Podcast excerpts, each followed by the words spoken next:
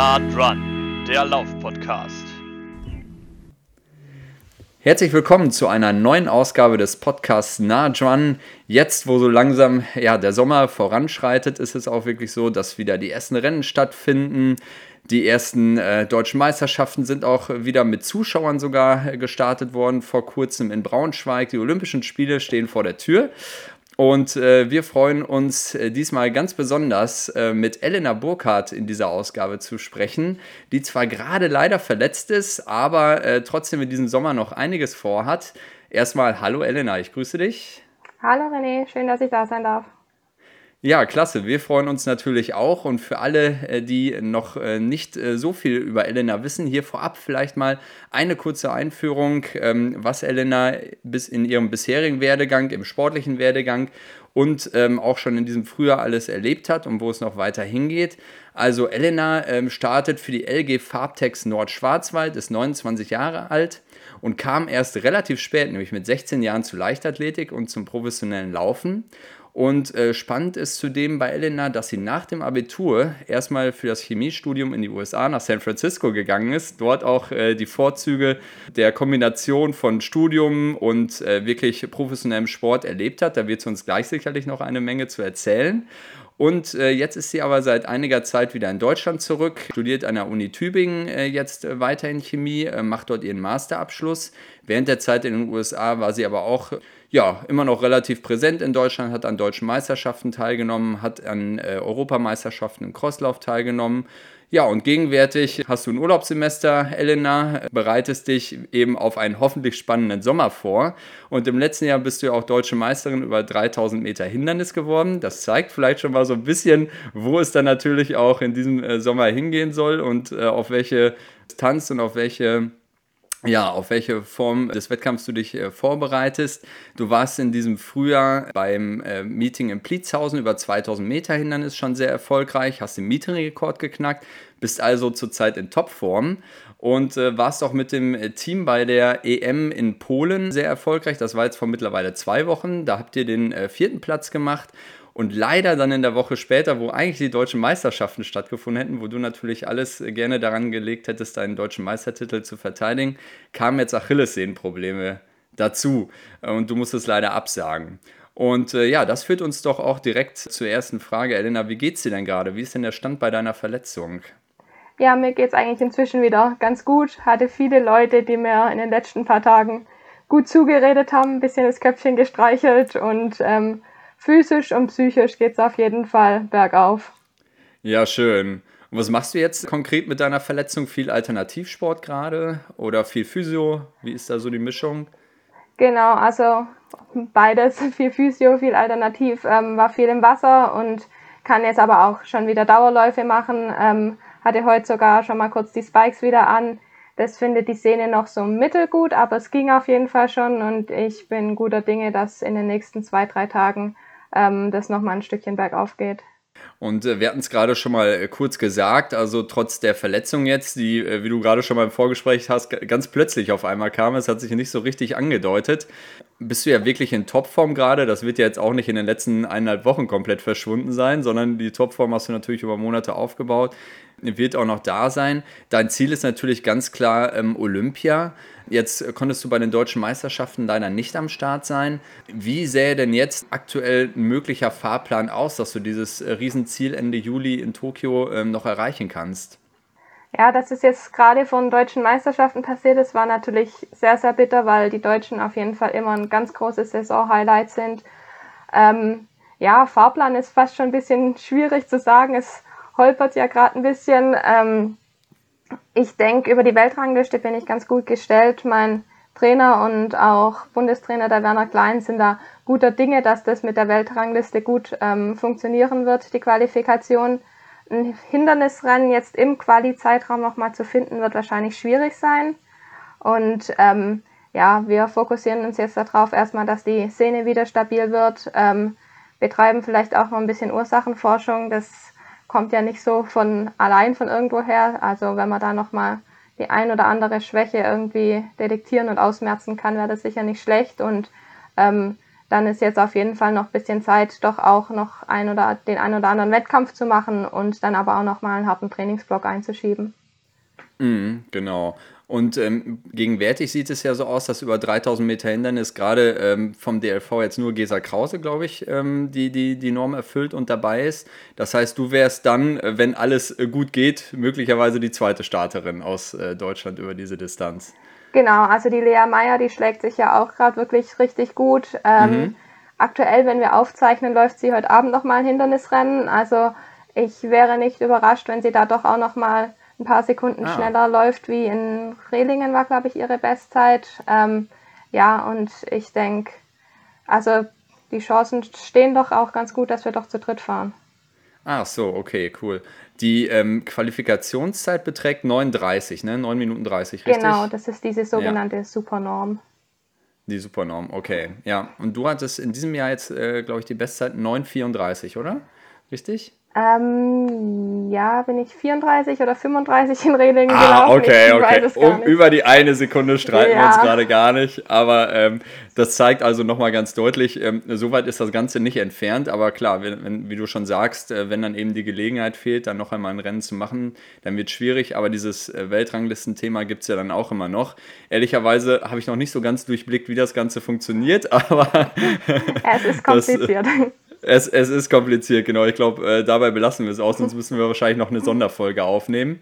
Aber ich denke mal, wir nehmen da einfach mit. Ähm, du bist da guter Dinge, ähm, dass es auch wirklich noch für Olympia reicht und das wünschen wir dir natürlich auch. So, das war dann so ein bisschen der Blick auf das Aktuelle gerade. Jetzt lass uns doch mal so einige äh, Jahre zurückgehen oder schon ein paar Jahre mehr. Ich habe gerade gesagt, du bist erst mit 16 Jahren auch so äh, professionell mit dem Laufen äh, angefangen. Wie sahen denn deine sportlichen Gehversuche, deine ersten aus und wie bist du denn schlussendlich dann mit 16 Jahren so beim Laufen hängen geblieben? Ähm, ja, also meine Mama hat uns immer in allem unterstützt, was wir ausprobieren möchten und uns da von A nach B gekarrt und ähm, Im Grunde genommen habe ich viel ausprobiert. Ich war im Taekwondo, ich war im klassischen Kinderturnen, ähm, ich war sogar mal Funkenmariechen, also dieses Gardetanzen. Ähm, Im Grunde genommen bin ich aber eigentlich im Reitstall aufgewachsen. Das war so meine ah. erste richtige Sportart und ähm, ja, habe dann irgendwann festgestellt, also ich hatte da auf jeden Fall eine richtig tolle Zeit. Ähm, meine Jugend, sicherlich besser die Jugend im Reitstall zu verbringen wie sonst wo.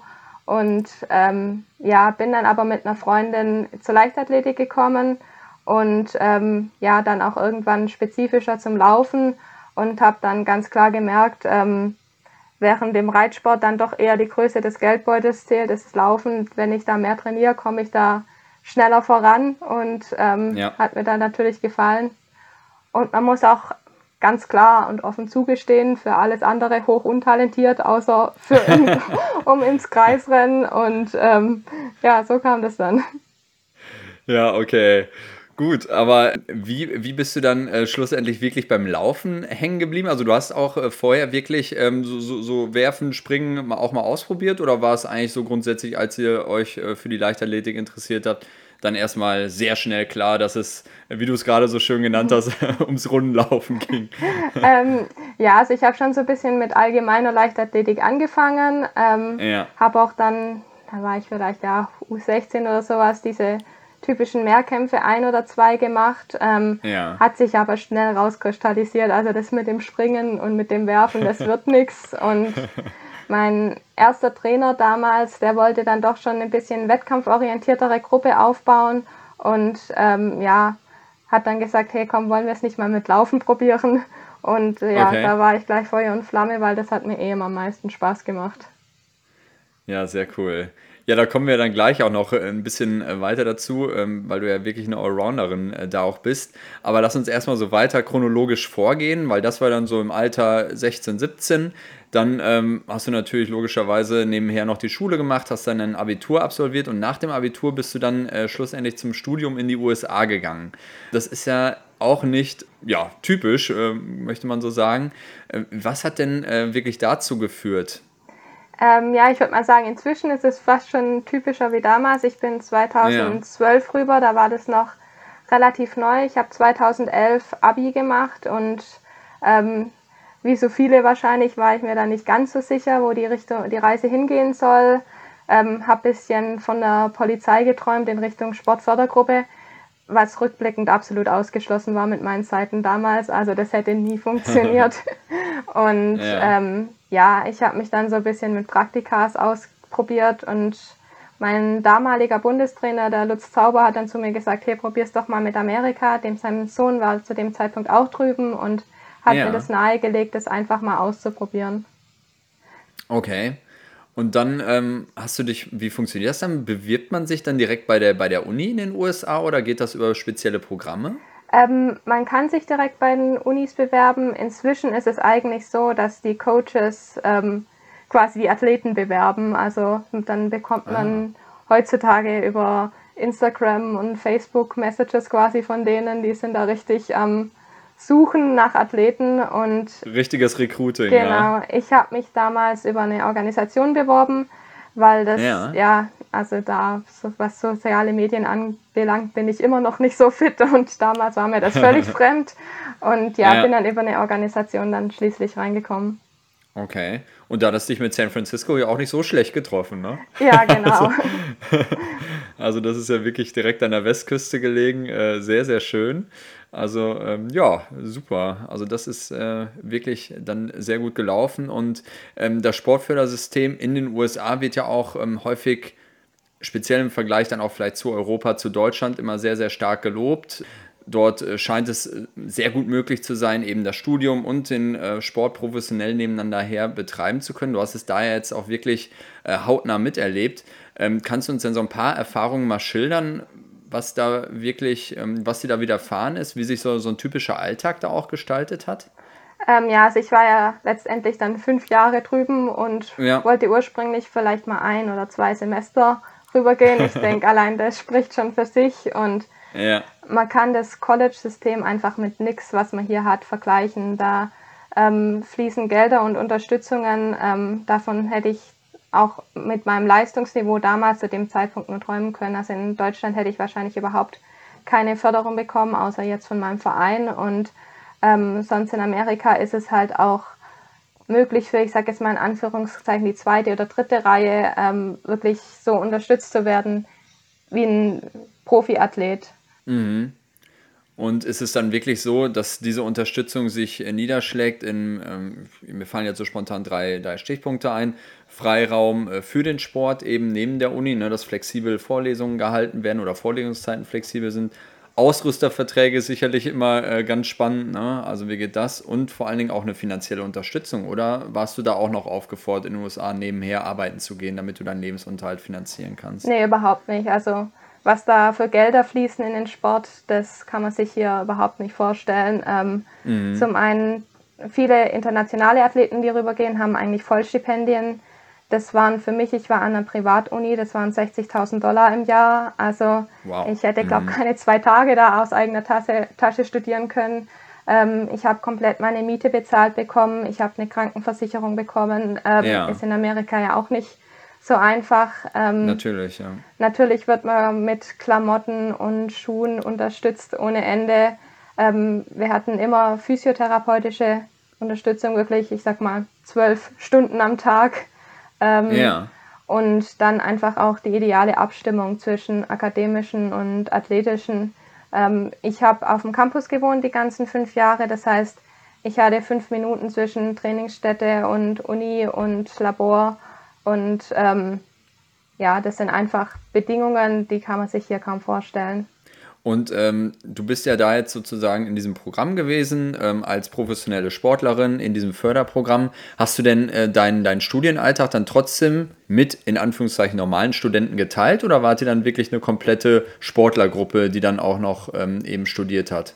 Nee, also man ist dann komplett ähm, normal bei den anderen Studenten. Es ist auch, ja. wird von der NCAA und den Unis auch immer wirklich wichtig hervorgehoben. Du bist Student Athlete, also Student First. Und ja. ähm, es setzt auch immer das ganze System setzt voraus, dass du eine bestimmte Anzahl an Credits im Semester abschließt und quasi ähm, on track bist, um deinen Abschluss zu machen. Also das Studium kann man auch nebenher nicht schleifen lassen, sonst scheidet man auch athletisch automatisch aus. Und ähm, ja, es wird einem auch wirklich immer ans Herz gelegt, sich da in den normalen, zu den normalen Studenten zu gesellen, sage ich mal, weil man als Athlet halt auch wirklich viel verpasst und das ist dann doch immer einfacher, wenn man auch noch neben den Athleten eine andere Freundesgruppe sich aufbaut. Und ähm, trotz deines äh, Aufenthalts in den USA bist du ja auch immer noch deinem Heimatverein äh, treu geblieben. Ne? Ich nehme mal an, in den USA hast du wahrscheinlich auch schon mal Rennen gemacht. Ne? Da bist du wahrscheinlich dann fürs College gelaufen, schätze ich mal. Ne? Da gibt es ja auch Wettbewerbe, denke ich. Aber äh, trotz dessen, wenn du jetzt hier dann in Deutschland aufgetreten bist, bei deutschen Meisterschaften, dann bist du auch immer für deinen Heimatverein LG Farbtex Nordschwarzwald äh, gestartet. Und ähm, dein Trainer Jörg Müller, der ist ja auch schon seit Ewigkeiten an deiner Seite. Hast du denn äh, trotz des Umzugs damals in die USA äh, nie mal äh, mit dem ja, äh, mit dem Gedanken geliebäugelt, Mensch, äh, dann breche ich jetzt vielleicht da komplett äh, die Seilschaften ab, die alten Kontakte, orientiere mich komplett neu. was ähm, ja, ist dann äh, trotzdem noch, ähm, oder warum ist es der Fall, dass du diese Konstante nach wie vor bei dir hast, trotz damals auch dieser großen äh, Trennung dann USA-Deutschland?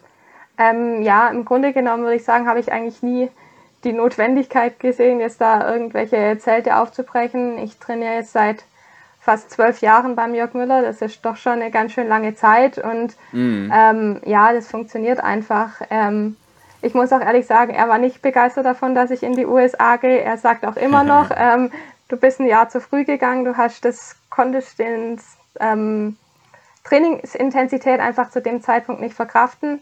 Hat er recht. Ähm, es ging aber akademisch einfach nicht anders. Also vom, vom Timing ja. hätte es, ich hätte nicht hier in Deutschland anfangen können zu studieren und dann wäre ich wahrscheinlich nicht mehr rübergegangen. Ähm, genau.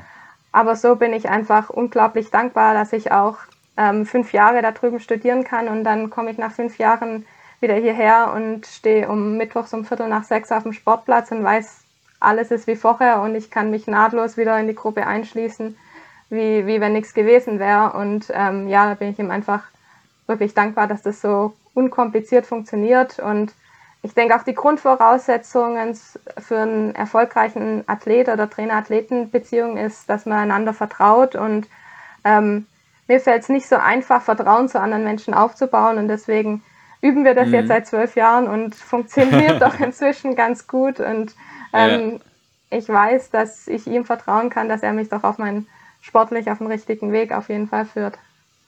Ja, sehr schön. Und dann ist ja wirklich der Jörg Müller sozusagen der erste Trainer bisher in deiner professionellen Laufkarriere, richtig? Also äh ja, also ich war davor beim SV Mitteltal Obertal. Ähm, da habe ich beim Frank Mörle trainiert. Das war so mein Jugendtraining. Da war ich ja zwei, drei Jahre.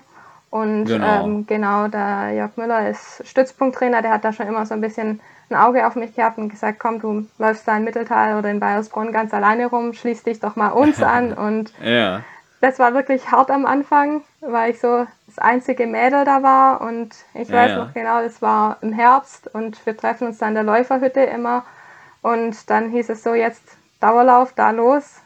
Das ist immer losgelaufen, dann war es noch hell, irgendwann waren wir im Wald und dann war es dunkel und dann hatte ich halt die Möglichkeit, okay, entweder ich bleibe jetzt irgendwie an den Jungs dran oder ich stehe allein im dunklen Wald. Da waren schon die ersten ein, zwei Jahre waren hart. Ja, das glaube ich.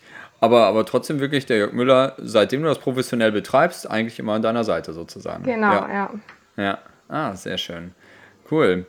Ja, dann ähm, lass uns doch mal äh, weiter rübergehen. Du hast gerade schon gesagt, du bist dann schon äh, damals über eine harte Schule immer durch den Wald gelaufen, sozusagen. Äh, vielleicht kommt daher auch so ein bisschen deine Vorliebe für Crossläufe, wir wissen es nicht.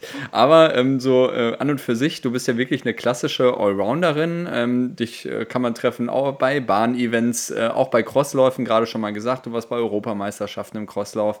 Und du bist auch äh, selbst noch gar nicht so lange auf der Hindernisstrecke unterwegs. Also ähm, dort, wo jetzt deine Olympiachancen am höchsten sind oder wofür du zumindest trainierst, das äh, machst du auch erst seit 2017. Das ist ja jetzt auch noch keine Ewigkeit.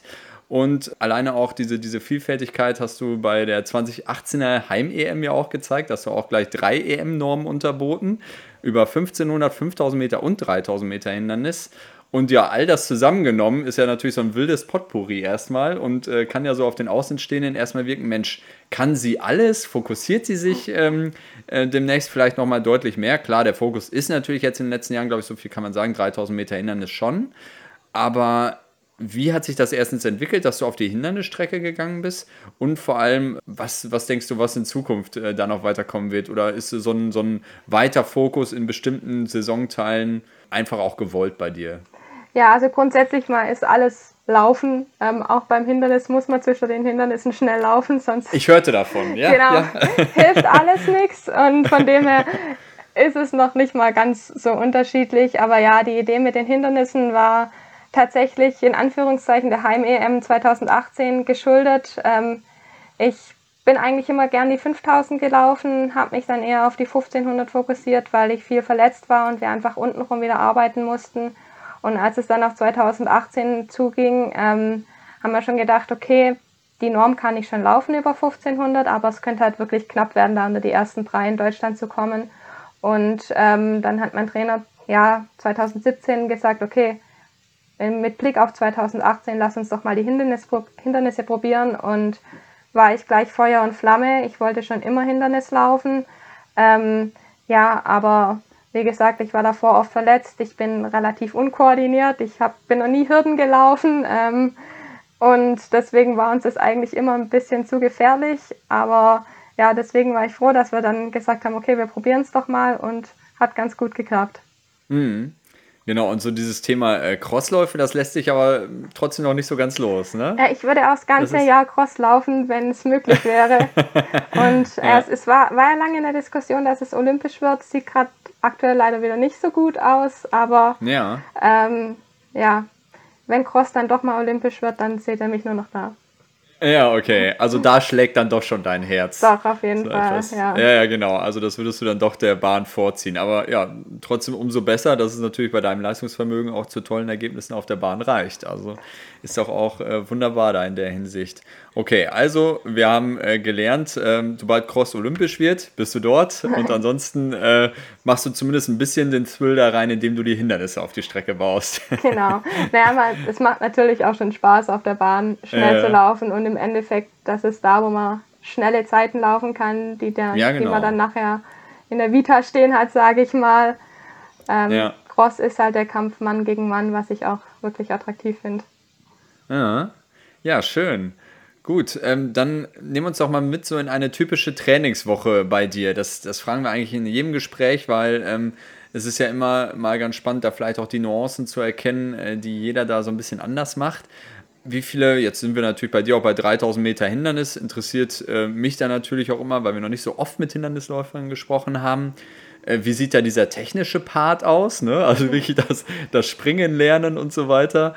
Dann aber auch schnelle Regenerationseinheiten, machst du viel ähm, Alternativtraining, wie viele Kilometer machst du so die Woche, wie viele wie viel Trainingseinheiten sind das? Nehmen uns da mal so ein bisschen mit. Ich finde es immer ganz schwierig, sowas so zu pauschalisieren, weil da bei mir wirklich keine Woche wie die andere ist. Also wir ja, haben ja. Trainingslagerwochen, wir haben ruhige Wochen. Ähm, wenn dann ein Wettkampf kommt, dann sieht es natürlich auch nochmal ganz anders ja. aus. Aber grundsätzlich würde ich mal sagen, machen wir so zwei Tempoeinheiten die Woche. Ähm. Im Winter dann eine Krafteinheit mit Kraftzirkel nochmal. Und ähm, im Sommer haben wir jetzt ähm, angefangen, Sprints ein bisschen mehr einzubauen. Ist jetzt nicht so unbedingt meine Lieblingseinheit, aber ich weiß, dass ich es brauche. Ähm, ja, und sonst wird das Ganze halt, ich sag mal, mit Ausdauersport ausgefüllt. Ähm, natürlich am liebsten mit Dauerläufen, aber ähm, ich mache auch wirklich viel alternativ, einfach um Verletzungen vorzubeugen mhm. und ähm, ja, weil es mir auch Spaß macht. Wenn du jetzt so von schnellen Einheiten sprichst, ähm, jetzt bin ich ein absoluter Trainingsleihe und frage einfach schnelle Einheit, ist das dann nah an deinem Wettkampftempo oder was heißt schnell?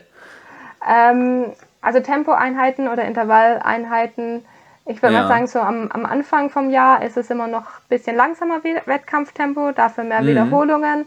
Und ähm, je näher es dann zum Sommer geht und je wärmer es wird, desto geringer wird die Anzahl der Wiederholungen und desto schneller das Tempo. Da macht man dann zum Beispiel ähm, ein Tausender im 1500 Meter Renntempo und das ist dann der Fokus vom Training und dann werden da nur noch ein paar 200er und 300er außenrum gebaut. Okay, okay, gut. Und diese Dauerläufe, die sind dann wahrscheinlich, übersteigen 3000 Meter äh, deutlich. Ähm, ja. Bist du dann auch mal schnell auf, auf 15, äh, 20 Kilometern unterwegs oder ist das schon dann wirklich die absolute Grenze? Ja, also meine langen Dauerläufe sind um die 20 Kilometer rum und ah, sonst ah, okay. zwischen mhm. 10 und 15 Kilometer, wobei das auch ja alles relativ ist, wenn ich bei mir daheim im Schwarzwald laufe. Ähm, ich gucke eigentlich nicht auf die Uhr, weil ich nur ständig nur hoch und runter laufe und dann ähm, würde das eh verfälschen. Genau, ne? ja. Ja, ja, das, das ist wirklich so. Aber haben wir jetzt äh, von in der Tat schon sehr, sehr vielen äh, Leuten gehört, dass die äh, ja die Uhr relativ vernachlässigen häufig, ähm, was ich auch ganz spannend finde, weil wenn man, äh, es ist ja unheimlich abhängig von der Typografie oder Topografie des, des Geländes auch einfach, ähm, was dann äh, die Intensität ja auch bestimmt. Und da kann man ja auch nicht immer unbedingt die absoluten ja, Tempovorgaben einhalten oder so. Dann geht man wahrscheinlich dann wirklich eher ins Flache oder, oder auf die Bahn dann. Wenn du dann äh, so über alternatives äh, Training sprichst und das ja auch gerade schon mal gesagt in deinen Trainingsplan aufnimmst, was ist das dann typischerweise bei dir? Also ich mache eigentlich immer alles gerne, was ich draußen an der frischen Luft machen kann. Okay. Ähm, Im Winter fahre ich unglaublich Ski, gern Ski, ähm, im Sommer gern auf dem Rennrad, Aquajoggen, Schwimmen, mhm. also ja, wirklich alles Mögliche. Ja, und ähm, wenn du diese, diese harten Trainingswochen hinter dir hast und äh, musst ja auch Energie zuführen, du musst äh, ja da auch über die Ernährung sehr, sehr viel machen. Hast du einen bestimmten Ernährungsplan, den du verfolgst? Nee, überhaupt nicht. Also ich zähle keine Kalorien oder Makronährstoffe oder sowas. Ich denke, das intuitive Essen ist immer noch am allerbesten, wobei das ja. heutzutage ja auch schwierig ist. Also sobald man Instagram aufmacht, muss einem jeder sein Frühstück zeigen und zehn Proteinriegel verkaufen. Da lässt man sich dann doch vielleicht ein bisschen beeinflussen. Aber ähm, ich denke, wenn man wirklich auf seinen Körper hört, der sagt einem dann schon, was man braucht. Und das Einzige, wo ich wirklich drauf Wert lege, ist, dass ich unverarbeitete Lebensmittel esse. Ich ja. koche und backe auch unglaublich gern und sehe das für mich dann eigentlich schon fast immer so als kleine Challenge, wirklich überhaupt gar keine Fertigprodukte zu verwenden, sondern alles selber zu machen. Und ähm, wahrscheinlich auch eher Richtung vegetarisch dann, denke ich. Ne? Ich bin tatsächlich das seit 15 Jahren Vegetarierin. Ah, 15 ja, okay. plus, ich weiß es gar nicht mehr. Ja, ja, richtig, richtig. Ja, das, das ist total spannend. Das haben wir auch in den letzten äh, Podcasts wirklich herausgehört. Ähm, so für euch, wenn man euch äh, Top-Sportler dann fragt, so Ernährungsplan, ja, eigentlich gar nicht so richtig, aber es ist natürlich schon für den äh, normalen Zuhörer unheimlich ähm, spannend zu hören auch erstmal so ein Flash. Ja, klar, die nehmen keine verarbeiteten Lebensmittel, die machen fast alles selbst ne? und äh, essen auch kaum Fleisch, aber das ist für euch natürlich total normal und in Fleisch und Blut übergegangen. Also für euch stellt das nichts Besonderes mehr dar. Aber es ist trotzdem immer wieder äh, sehr schön zu hören, dass das auch wirklich, ähm, ja, einer der Schlüssel sein wird, ähm, um, um da auch wirklich äh, dauerhaft äh, eine Top-Leistung abliefern zu können. Ne? Ja, sehr schön. Ja, dann äh, nähern wir uns schon äh, so langsam dem Ende unseres Gespräches, äh, entlassen dich aber nicht, ohne natürlich äh, mal von dir zu hören, was denn deine Lieblingslaufstrecke ist. Wir behalten es ganz bewusst sehr global und offen, sodass du jetzt eine Strecke in San Francisco nennen könntest oder eine im Nordschwarzwald oder ganz woanders. Ja, wenn wir so global sind, dann tatsächlich unsere Long Run Strecke in San Francisco, die ist echt ähm, ja Sightseeing pur. Da sind die Uni war bei uns direkt am Golden Gate Park oben, oben also Aha, ja. da konnte man dann einmal durch den Golden Gate Park runter und sich dann am Ozean entlang rechts halten zur Golden Gate Bridge und dann durch den Park Presidio wieder zurück zur Uni und das ist natürlich schon sehr malerisch und ja, mir blutet schon wieder das Herz, wenn ich davon rede. Es vermisse ja, ja. ich doch schon sehr, aber ich muss sagen, auch hier in Bayersbronn im tiefen Schwarzwald laufe ich unglaublich gern, vor allen Dingen, weil ich hier meine 20 Kilometer abspulen kann, irgendein, ohne irgendeine Menschenseele zu treffen. Ja, ja. Und da einfach mal. Ohne eine Verkehrsampel zu haben ja, und so weiter. Ja, das, das ja. war doch schon immer Herausforderung für mich in San Francisco, dann an der Ampel stehen zu bleiben. Das geht gar nicht. Ja, ja, richtig. Und ja, da weiß man doch beides dann zu schätzen. Ja, sehr schön. Und vor allen Dingen in San Francisco hat man auch nicht immer das Glück, klares, äh, klare Sicht zu haben. ich, war, ich war jetzt auch schon einmal, da war irgendwie gefühlt äh, an 80 Prozent der Tage hang die Golden Gate Bridge im tiefsten Nebel. Ja, der heißt das the Fog. Also der Nebel ah. hat sogar einen Namen. Und den ja, ja, genau. ich auch, sogar den Nebel. ja, sehr schön. Also, wir hören, ähm, vielleicht zieht es sich nochmal irgendwann wieder zurück, weil die fünf Jahre haben dich äh, ja wirklich sehr geprägt wie wir so gehört haben. Und ähm, freuen uns aber natürlich erstmal, dass du wieder hier bist äh, und äh, drücken dir natürlich äh, von Herzen die Daumen, dass es wirklich reicht für Olympia. Äh, Ende Juli beginnt ja der Spaß äh, in Japan. Äh, wir sind alle sehr gespannt und ähm, ja, hoffentlich funktioniert das noch mit den ganzen Modalitäten, die da auf dich warten. Und ja, drücken dir dafür die Daumen. Drücken dir erstmal natürlich die Daumen, dass du wieder fit wirst, weil das ist natürlich die Grundvoraussetzung, ähm, dass du da auch äh, fit an den Start gehen kannst und äh, eine Top-Leistung abliefern kannst. Ja, und danken dir ganz herzlich für das Gespräch. Ja, vielen Dank und ich werde mein Bestes geben, dass das dann doch noch was wird mit Tokio. Davon sind wir überzeugt. Ja, und wenn ihr ähm, auf Instagram unterwegs seid, äh, könnt ihr Elena natürlich auch folgen. Äh, sie heißt da, ähm, ich glaube, unter deinem Namen kann man nicht auffinden, aber Lensi-D genau. heißt du da. Wie kommt man darauf? ähm, eigentlich ist mein Spitzname Leni. Ähm, das gab es, glaube ich, nicht. Und ähm, auch eine Freundin aus San Francisco hat mich immer Lensi genannt. Und ja, mein Zeitname ist Dorothea. Den mag ich jetzt ah, zwar nicht so okay. gern, aber mit, für Instagram hat das dann eben so funktioniert. Ah, super. Weil das habe ich mir gedacht, Mensch, das musst du noch mal erfahren. Ja, aber okay. Na, sehr schön. Okay, dann vielen lieben Dank. Und wenn ihr ähm, uns hören wollt, ähm, dann könnt ihr das tun auf äh, Spotify, Soundcloud und iTunes. Und natürlich könnt ihr uns auch finden in den sozialen Netzwerken. Na, John auf Instagram und auf Facebook.